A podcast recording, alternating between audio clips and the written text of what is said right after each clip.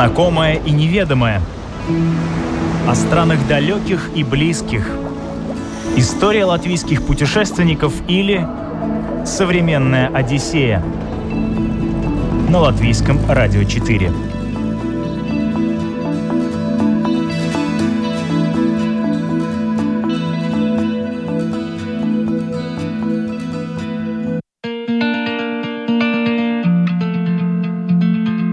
Морской отдых всегда ассоциировался у нас с золотящими кожу солнечными лучами, шумом волн, криком чаек, шезлонгом и пляжами, битком набитыми отдыхающими.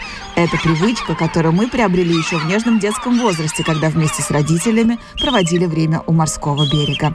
Времена меняются, и на смену старым добрым традициям приходят новые. Лучшим вариантом отдыха современности стал яхтинг. Популярность его возрастает, но миф о том, что этот вид отдыха могут позволить себе только избранные, по-прежнему силен. Сегодня будем его развенчивать и узнавать все подробности путешествия под парусом. Это современная Одиссея. Меня зовут Елена Вихрова. Мы начинаем.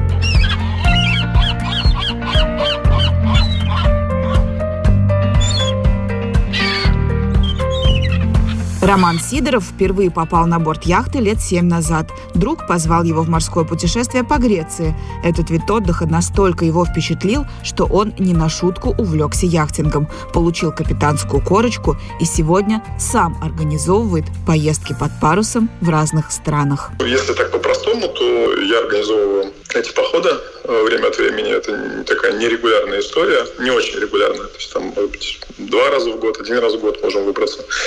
И обычно это там друзья, друзья друзей, как бы какой-то такой круг близкий в основном, да. Вот. И, собственно, мы, я, значит, я это дело организовываю, у меня капитанская э, лицензия, сам к капитанию, вот. И, значит, мы берем в аренду лодочку в какой-то стране, данном последний раз это была Турция. Значит, арендуем там лодку на неделю или на две недели. Слетаемся туда, закупаемся едой всякой. Выстраиваем маршрут.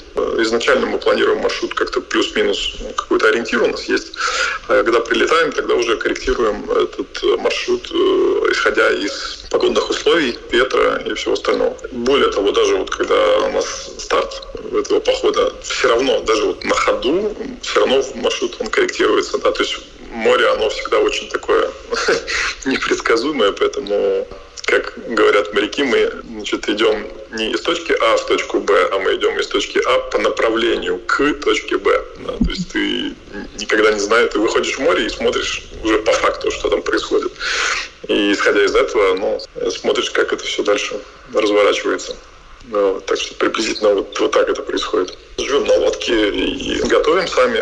Каждый вечер, э, каждый там день, каждый вечер в каком-то месте останавливаемся. То есть это либо дикая стоянка там на якоре, либо какой-то, какая-то бухта, какой-то городочек, какая-то деревушка, где есть марина, где есть э, порт какой-то, да, небольшой. И по большому счету каждый день мы вот передвигаемся из одного места в другое место. Там, значит, э, швартуемся, уходим на берег, ну и изучаем уже окрестности. Когда гуляем там по этим городочкам или по, по природе, каким-то парком. Вот, то есть это как бы получается такое совмещение э, сейлинга с изучением культур, значит, вот различных стран. И кайф, это, собственно, сейлинга в том, что ты можешь подобраться к таким местам, к которым обычно на машине э, ну, не подберешься. И посмотреть с другого ракурса.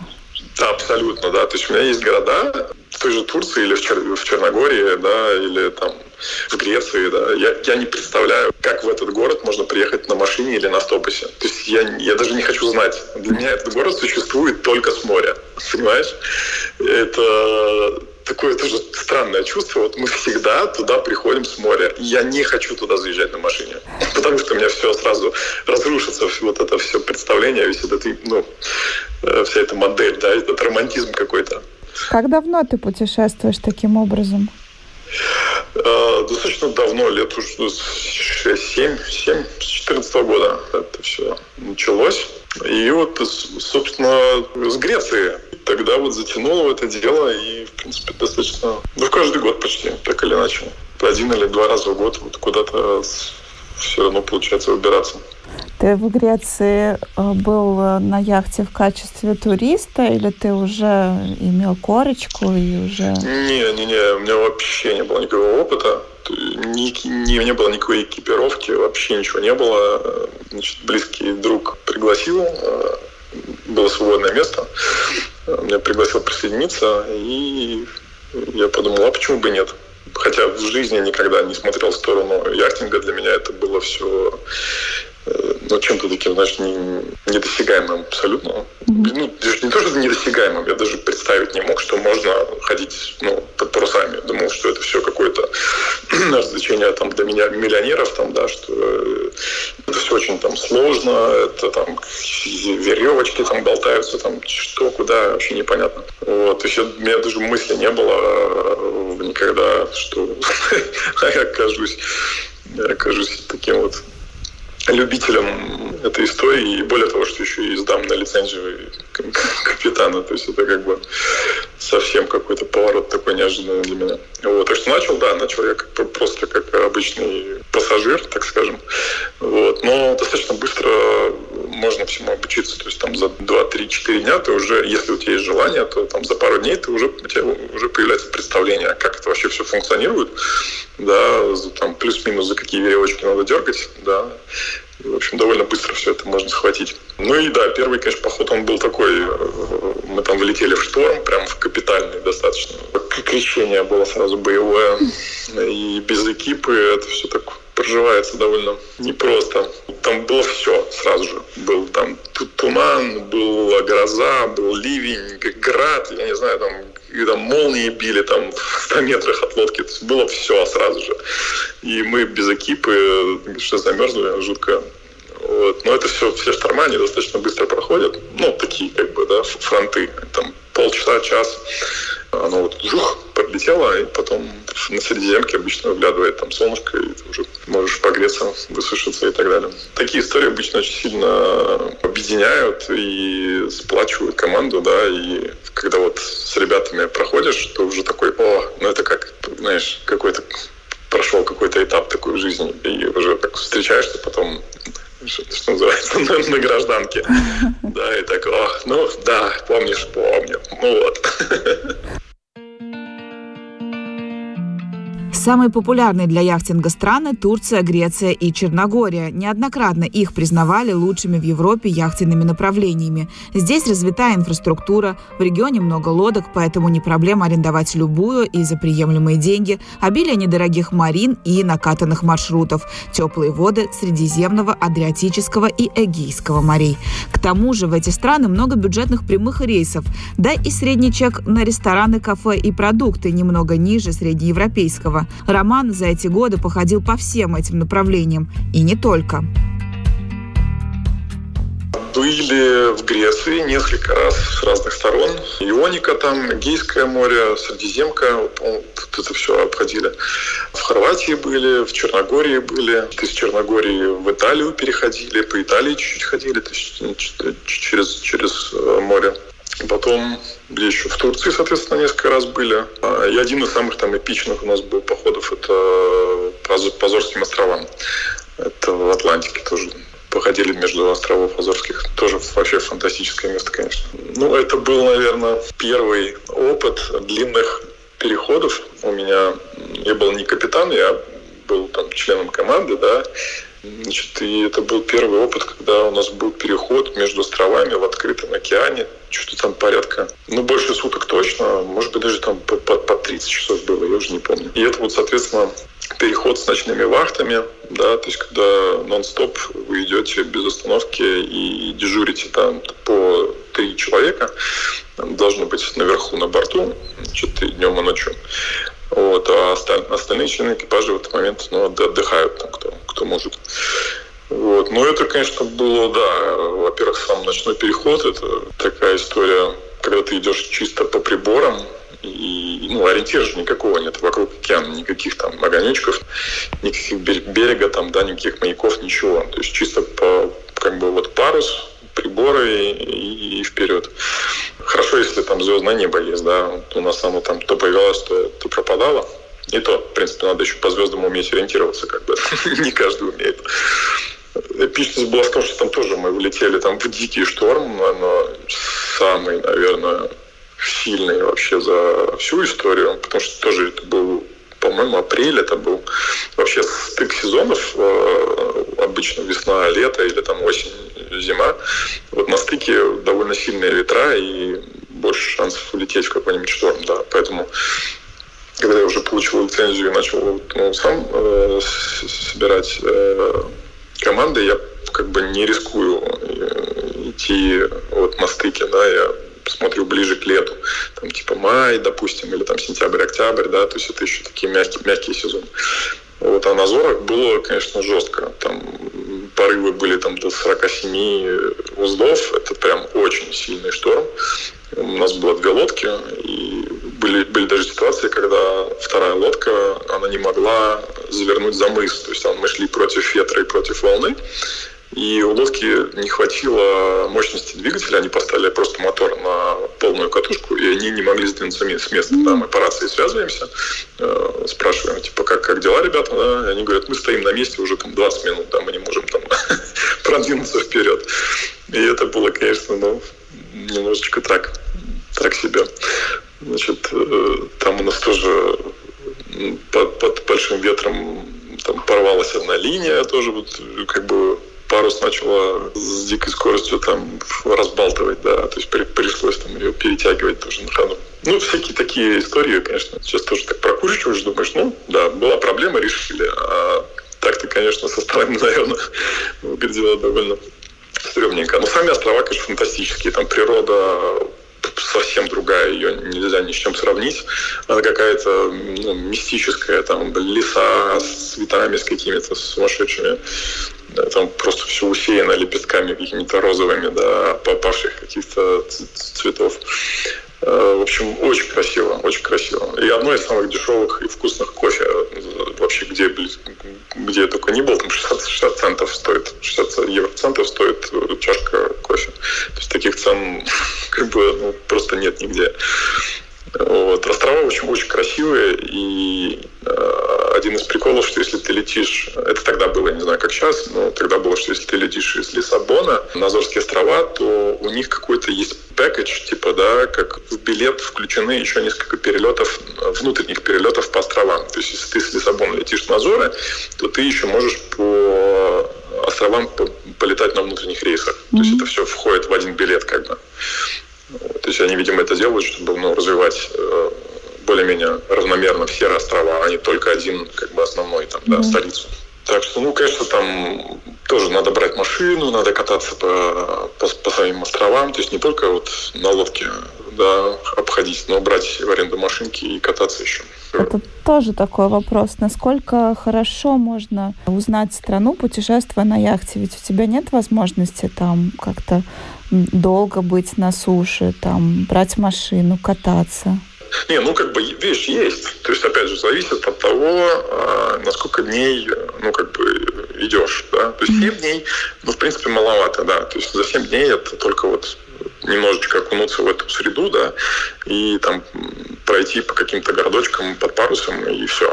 А если идти уже на 10 дней или 14 дней, тогда уже появляются небольшие окна. Да, тогда можно в каком-то месте взять ту же машину и там на день, на два покататься, изучить регион. Да. То есть, допустим, в той же вот Италии, мы когда приезжали, приходили вот на лодке там из Черногории, мы доходили до Италии, и в баре, по-моему, мы брали на прокат машину и вот прокатились по региону. Да, там день, в принципе, ну, два дня достаточно, чтобы обкатать регион и на машине. Вот, это очень круто. Вот и на, Зоре, на Зорах мы также делали. И сейчас вот последний поход в Турции тоже мы брали машину и тоже немножечко там прокатились. Вот, это очень здорово. То есть это еще, еще как бы делает, знаешь, шире такой э, опыт э, от путешествия. То есть ты как бы и на земле, и, и на суше. Еще вот вертолета не хватает. Еще можно вертолет взять, полетать. Современная Одиссея на латвийском радио 4. Лучших яхтенных сервисов Средиземноморья в Турции. Эта страна представляет идеальные навигационные условия для яхтсменов целых 6 месяцев в году. Турецкое побережье растянулось на 8 тысяч километров на берегах Черного и Средиземного морей и представляет взору великолепнейшие пейзажи. С апреля по сентябрь средняя температура колеблется от 18 до 26 градусов. Комфортно, удобно и надежно. Так думал Роман, планируя яхтенный поход в этом году. Он полагал, что в Турции никаких жестких ковидных ограничений быть не должно, и выбрал именно это направление. За неделю до путешествия Турцию закрыли для российских туристов, а половина команды была именно оттуда. Пришлось быстро искать замену, решать множество организационных моментов. Но все получилось и стоило того. С точки зрения логистики, это был один из самых, наверное, сложных походов в плане вот организации, да то, что часто отменяли какие-то рейсы, что-то меняли время, какие-то, значит, там вообще отменяли, нужно было по новой букать что-то, да. Э, вот. Но при этом, при всем, э, вот если ты уже прилетел в страну, э, то там все для туристов супер, супер круто было, да, то есть мы могли гулять где хотим, значит, никто, никакая полиция там, никто нас не трогал, то есть там к туристам, ну, как бы относились так, что значит, это их никто не трогает, да. Mm-hmm. Для, на местных распространяется определенные ограничения, да, там какой-то комендантский час, там передвигаться между э, регионами, по-моему, было запрещено, а туристы вообще по барабану, то есть мы гуляли по городам, там даже какие-то кафешки были открыты, какие-то там пекарни были открыты, да, то есть в этом смысле вообще проблем никаких не было. И это было тоже очень здорово, что они так, ну, лояльно отнеслись и как бы не закрыли туристов.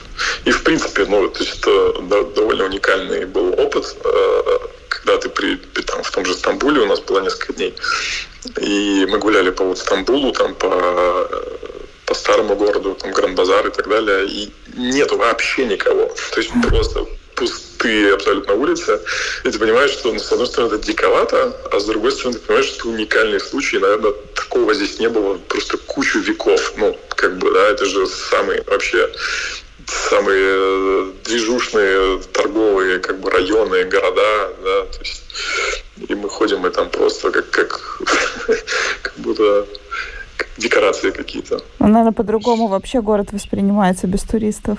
Абсолютно, абсолютно, да, да, да. Ну, то есть это очень так странно, но, но интересно при этом.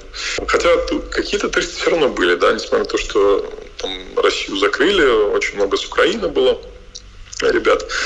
Вот, и все равно как бы кто-то пробирался, и все равно народ как-то быть в общем. Так-то вот если ты полетел, прилетел в какую-то страну, там жизнь все равно происходит. Все равно, типа, можно и, и решить все вопросы, да, то есть можно и погулять, можно и попутешествовать, и, и в кафе сходить и так далее. То есть везде все решаемо, и везде жизнь продолжает происходить. То есть такое наблюдение.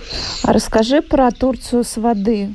Мы, мы стартовали с э, Мармариса и э, пошли на восток. У нас была одна неделя, поэтому там сильно далеко как бы тоже уйти особо не получается. Вот. У нас была пара там таких полудиких стоянок. Экинчик был такой, такое местечко, очень клевая бухта, такая очень аутентичная. Ну, там, видишь, про это довольно сложно рассказывать, там быть надо, потому что там нет никаких особых там достопримечательностей, но место абсолютно шикарное, такое тоже какие-то там птицы пасутся, какие-то там фазаны, не фазаны, я не знаю, какие-то курицы бегают там, да. Очень тихая, тихая бухта. А, были в городе Фитхие, ну там как раз то место, где мы взяли машину и прокатились, доехали до заброшенного города, э, Каякой, по-моему, называется. Там сто лет назад э, значит, жили греки, и потом их оттуда выселили после войны турецко-греческой, греко-турецкой, турецко-греческой, не знаю. вот. И погуляли, да, по этому заброшенному городу. А, был удивлен, что, оказывается, в Турции, вот тоже рядом, в, даже в самом Фетхие, а, в скалах выдолблены такие храмы. Вот что-то вроде как э, в Иордании, если я правильно помню, Петра, Патра, или как там назывался, как называлось место, где тоже в скалах выдолблены такие храмы, да, с колоннами. И так вот, собственно, в Турции та же самая история. Я был вообще как бы сильно удивлен. В принципе, мне кажется, что это страна, которую можно, ну, там, она далеко не про отели и all inclusive, а там прям можно ее изучать, изучать, изучать. И, и по воде, и по земле, и так далее. Были еще, что был еще Гетчик, городок такой тоже, но он такой более туристический и пафосный. Хотя сейчас народу там не было, поэтому весь его шарм немножко размазан. Вот. А в принципе круто, когда попадаешь на вот особенно с, с, с моря, когда попадаешь в какие-то деревушки, где можно встретить вот всяких простых, там, типа крестьян, которые там что-то там с землей работают, или там вот у нас одна бабуся была, которая там на костре пекла э, такие лепешки национальные с э, сыром и свежей зеленью. И вот, вот, вот эти встречи, они просто они меня лично сводят с ума абсолютно, потому что когда прикасаешься к, к этому, знаешь, такому э, быту не туристическому, а такому очень простому, деревенскому и такому самобытному с, с вот этой кухней со своей, да, как mm-hmm. бы это все это очень прям вдохновляет всегда, это дико здорово. И это, это вот это, в принципе, тоже то, э, что что мне очень нравится вот в сейлинге, потому что всегда можно забуриться, зайти в какую-то такую деревушку, в какое-то недоступное село какое-то, да, и вот пообщаться и прикоснуться там к культуре вот этой, да, mm-hmm. страны. То же самое в Греции было, то же самое вот в Турции, и там в Черногории очень тоже похожие истории бывают. Очень-очень прикольно у них э, турецкий кофе, это, да, тоже, наверное, довольно известная штука. А вот. Э, в этот раз нас угостили кофе с мастикой. То есть они, они в, в турецкий кофе добавляют мастику. И это просто какой-то невероятный аромат добавляет. То есть он сам по себе достаточно ароматный. И эстетика подачи вообще кофе у них, а, она особенная. Да? То есть у них вот такие кованые маленькие блюдца, такие подстаканнички. Блин, это все дико, дико, дико кайфово. Вот эта вся эстетика кофепития, да, то есть там даже уже вопрос не в самом кофе, а в том, а во всем процессе, да, в том, как это подается, что ты держишь, как ты открываешь там колпачок у, у этой, у этого подстаканника, да, держишь его там на ладошке, там это все смакуешь, уже безумный кайф. А, а когда они еще там добавляют какие-то вот свои эти прибамбасики, да, как вот, например, мастика. Ну, это прям совсем очень здорово. А, вся эта вот выпечка, у них очень много пекарен, да, всяких. То есть они прям при тебе зачастую делают там какие-то тоже свои лепешки или там типа что-то подобие пиццы. Вот. И тоже наблюдать за людьми, которые вот это все да, руками делают при тебе, и потом ты с полужару это все лопаешь. Это, ну да, то есть очень, очень этого не хватает в такой, знаешь, в цивилизации. Живешь покупаешься в магазине, там в, в пакетах. Тут, конечно, у них немножко все по-другому. Слава богу, еще сохранились такие моменты. Современная Одиссея на латвийском радио 4. Несмотря на то, что путешествие под парусом становится все популярнее, по-прежнему силен миф о том, что это элитный отдых и по карману лишь избранным. А еще такие поездки кажутся сложными и непонятными, а уж тем, кого укачивает, так и вообще недоступными. Я попросила Романа развенчать некоторые мифы о яхтинге. По ценам на рынке они очень сильно прыгают, и довольно много факторов, которые влияют на цену. Да, я так в двух словах скажу, что в среднем это там, ну, цена может начинаться от там, 450-500 евро за неделю до там, не знаю, полторы тысячи может стоить, и, и даже больше, на самом деле, может стоить. Очень много факторов, ну, таких как какой сезон, какая, собственно, лодка. Маленькая, большая, сколько людей она вмещает, э, какого она года, да. Соответственно, чем новее лодка, тем она дороже, там, постарше, это самое. Какая страна, Есть, что включено в стоимость. Да. Иногда в стоимость включено довольно там, ну, там чуть-чуть ли даже не питание, да.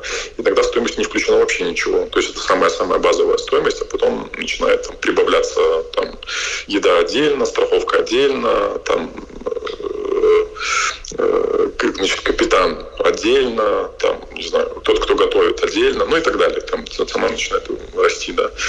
Поэтому факторов достаточно много, которые могут на это влиять. Вот. Но, в принципе, э, как бы вот ориентир приблизительно такой, да. То есть э, где-то от 450 там, да, начинается, и вот где-то я видел там, да, по полторы тысячи э, стоимость такая была.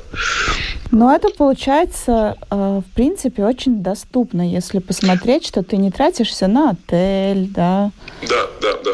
Да, не, это в принципе это вполне себе доступно, да. Мы, мы, значит, э, покупаем еду сами, да, мы готовим на лодке сами, потому что на лодке есть кухня, там есть, значит, холодильник, морозилка, есть, э, ну, как правило, это 4-5 двухспальных кают. Значит, кухня, на кухне я уже сказал, да, э, два туалета с душем, да. Ну, понятно, что все достаточно миниатюрное, то есть это не пятизвездочный отель, да, там с, с большими какими-то хоромами, да. Это все довольно компактненькое, но очень все ну, как бы комфортно для такой для жизни вполне себе. Да, никаких проблем там нет. А если морская болезнь? Но очень хочется пойти в такое путешествие. Да, с морской болезнью, ну, как бы вопрос довольно часто задают такой, да. Во-первых, э, есть таблетки от укачивания, да, которые первые несколько дней я рекомендую всем принимать. Это вот там до выхода за полчаса, за час выпиваешь таблетку, это на основе имбиря есть, есть там какие-то другого состава. Вот, ну, выпиваешь таблетку, и оно помогает легче переносить, да, эти все укачивания. Потом очень сильно зависит, ну, тоже мы это все всегда инструктируем людей перед, перед стартом, да, что желательно там не употреблять алкоголь, ну, или там как-то минимально, да, потому что алкоголь, ну, сказывается. Если ты там вечером употребил, а утром вышли в море, то вот похмелье, оно точно не, не способствует хорошему самочувствию. Да? Питание, то желательно не переедать, слишком не, там, немного не, не есть каких-то жирной пищи. Да? А, есть техники, а, как бороться с а, укачиванием. Да? То есть надо смотреть на горизонт. На лодке есть определенные места, где укачивает реже. За штурвалом, когда стоишь, тоже не укачивает. В принципе, так же, как в машине. Да, когда сам сидишь за рулем, то, то тебя не укачивают. То есть, по большому счету, а, это все решается. Есть все равно, иногда случаются такие там погодные условия и такие... Зависит от, от ветра, от волны, там, да, куча факторов. Да, то есть бывает, что все равно, даже если ты принял таблетку, все равно может немножечко подкачать. Но, естественно, мы стараемся там это все минимизировать, и чтобы было максимально комфортно всем. Вот. Так, за, скажем, за недельный поход иногда бывает, что там, один раз ты так чувствуешь какой-то да, дискомфорт или что укачало. В остальном стараемся, чтобы было ну, всем комфортно, потому что ну, что, не страдать же туда едем, а отдыхать, поэтому вот. Но в любом случае все относятся к этому довольно ну, спокойно и лояльно. Если кому-то там, да, укачало так, что прям совсем плохо, ну, ничего страшного. Там, опять же, человеку дали там ведерко, отошел в сторонку, да, почистился. Все нормально пошел отдыхать. Насколько это безопасный вид путешествия? Ты тут рассказывал про штормы. Да, да, да, да. Слушай, ну, э, опять же, э, это все рассказываем там на брифинге, на инструктаже в начале похода. Лодку, парусную лодку с килем, э, ну, перевернуть или потопить очень сложно. Ну, практически там, я имею в виду вот в таких условиях, как бы относительно спокойных, да, это там Средиземное море, это там более-менее там тихий, спокойный сезон. Ну, надо очень постараться, чтобы, чтобы ее там, да, утопить или чтобы там что-то с ней произошло. Поэтому она очень стабильная, и, значит, она как Ванька Станька, да, если даже ее каким-то порывом ветра немножко там накренит или приложит, она все равно автоматически возвращается в вертикальное, вертикальное положение. Есть надувная лодка на борту у нас, есть спасательный плот на борту у нас, есть там комплект э, спас-жилетов. А, мы всегда ходим, значит, в видимости там с береговой линии, да, то есть мы не уходим как бы куда-то что-то ну, теплички, где там вообще не видно берегов, да, то есть в основном это вдоль берега мы путешествуем. И есть комплект там э, всяких там спасательных там принадлежностей, там ракетниц, там буйки, которые автоматически передают э, сигнал СОС. Если, значит, буек оказался в воде, да, то он автоматически передает сигнал СОС с координатами лодки. Есть VHF, этот радио, да, где ты можешь всегда там сообщить о своих проблемах. Есть мобильный телефон, ты можешь позвонить там в чартовую компанию или еще куда надо, да, и сказать, что типа, ребята, у нас проблема, быстренько там нас спасайте. Они прилетят на скоростном катере, там всех эвакуируют. Да, то есть, короче, в уровне защиты миллион, да. Это не значит, что, ну, надо прям совсем раздолбаничать и как бы ни о чем не думать. Нет, безусловно, ты все равно надо отдавать отчет, что ты находишься в море. Это в любом случае, ну, как бы дикая природа, да, и надо быть аккуратным. Вот. Но опять же для этого делается инструктаж перед походом, чтобы рассказать все такие места, где нужно быть в тонусе. Угу. Вот. Но глобально безопасность, она да, всегда у нас номер один превыше всего. Поход на яхте может стать откровением и абсолютно уникальным приключением, которое вы однозначно захотите повторить, показать друзьям и родственникам. И кто знает, возможно, после такого путешествия вы обнаружите себя за партой капитанских курсов, как это случилось с нашим сегодняшним гостем Романом Сидоровым. Для меня вот этот э, сейлинг – это что-то вроде какого-то, знаешь, ощущения такого, как, как в пионерском лагере в детстве. То есть, как, или, или во дворе, вот там с пацанами, вы что-то строите какой-то штабик, там, играете в каких-то индейцев, да, и вы как-то объединяетесь в этот момент, у вас какая-то единая цель появляется, и вы живете вот на каком-то этом ограниченном пространстве, да, вам нужно друг с другом, ну, соответственно, быть э, единым целым, какой-то командой, да, коллективом. И вот оно как-то вот, э, какая-то магия происходит. То есть ты, ты вроде взрослый мужик, да, ну уже все взрослые люди, там, там с, с детьми там приезжают кто-то и так далее. Да, и, и вот в этот момент все равно на лодке что-то происходит. Там как какое-то вот, вот что-то цепляет, да, это симбиоз и единение с природой, и какой-то ветер выдувает вообще из головы всю дрянь, то есть такое полумедитативное состояние. И вот эти вот люди рядом, которые, да, становитесь вот какой-то какой-то командой. И вот это как бы общая цель, да, то есть нам надо вот там пройти это вместе, да, и, и друг друга там поддержать, помочь где-то, да, подстраховать, да. И вот это вот все вместе, оно, оно какой-то такой суп какой-то варится, такая, такой интересный. И вот это цепляет. Ну а у меня на этом все. Напомню, что современную Одиссею вы можете слушать в подкастах Google, Apple, Spotify и Яндекс Музыка. Программу подготовила и провела Елена Вихрова. До новых встреч. Пока.